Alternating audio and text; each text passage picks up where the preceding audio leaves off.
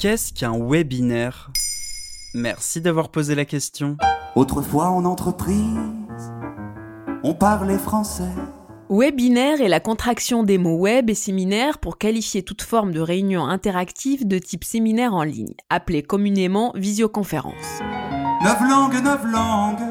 Certains webinaires sont réalisés dans un usage interne des organisations comme des réunions, des formations ou certaines discussions, tandis que d'autres sont adressés à l'extérieur pour une audience plus large. Les plateformes qui le permettent éliminent ainsi les contraintes liées au déplacement, au coût et à la logistique, favorisant une mise en réseau interactive, rapide et simple d'utilisation. Depuis le début du confinement et la mise en place du télétravail dans certaines entreprises, l'utilisation des webinaires pour organiser le quotidien a explosé. Les professeurs ont dû également réagir dans l'urgence pour assurer la continuité pédagogique. Et même Pôle emploi s'y est mis pour proposer des formations à destination des demandeurs d'emploi et mettre ainsi à profit ce temps de confinement. Et quelles sont les plateformes qui permettent d'accéder à des webinaires? La mise en place du confinement sans préavis a pris tout le monde de court. Nombreux sont les organisations, les travailleurs indépendants, associations ou même particuliers qui se sont tournés vers la fameuse application Zoom, dont on n'a jamais autant entendu parler. Trip Crosby has joined the meeting. Tu vas faire des vidéoconférences où tout le monde parle en même temps. Personne s'écoute parce que personne s'entend. Elle existe en version gratuite limitée qui peut accueillir tout de même jusqu'à 100 participants et payante proposant davantage de fonctionnalités comme le nombre illimité des participants ainsi que la durée de la conférence. Put in your access code. No, no, no, that's your PIN number. It should be a nine digit number. Try pressing the pound key. Paul has joined the meeting.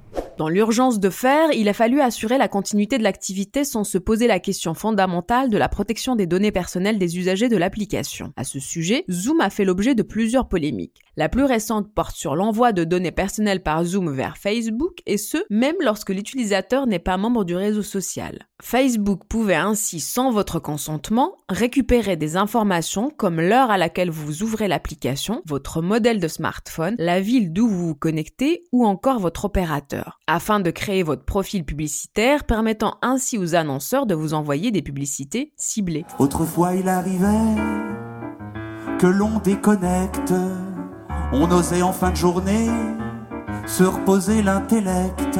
Le contexte actuel pousse à une numérisation de la société de manière accélérée, ce qui peut s'avérer être une bonne chose pour réduire la fracture numérique persistante dans notre société. Mais il faudrait prendre les bons réflexes pour installer de meilleures habitudes dans la durée. Dans ce tout digital lié au télétravail, utiliser Zoom, c'est être consentant des conditions d'utilisation, qui peuvent être en inadéquation avec le RGPD, le règlement général sur la protection des données. Et cela peut s'avérer dangereux à plus d'un titre. Plusieurs, voire quasi la totalité des métiers sont soumis au secret professionnel. Or, l'application ne permet pas un chiffrage de bout en bout. Il faut partir du principe que ce qui se passe sur Zoom ne reste pas sur Zoom, puisque par exemple, les participants peuvent facilement enregistrer tout ce qui s'y dit sans que vous vous en rendiez compte. Et il n'y a pas des alternatives à Zoom? Le pouvoir des GAFAM que sont Google, Apple, Facebook, Amazon et Microsoft et des applications de nos quotidiens ne cesse de s'étendre en exploitant nos données privées en permanence et souvent avec notre consentement.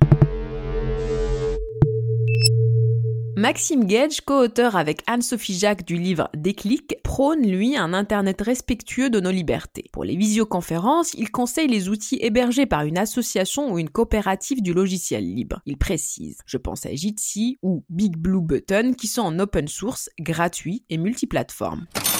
Et pour retrouver ces logiciels, rendez-vous sur chaton.org de Framasoft. Pour une fois, c'est gratuit et ce n'est pas vous le produit. Mais attention, cette gratuité se base sur une donation libre de toutes celles et ceux qui offrent leurs compétences à la communauté du libre. Le logiciel libre peut donc être la voie pour reprendre le pouvoir et construire ensemble le web de demain.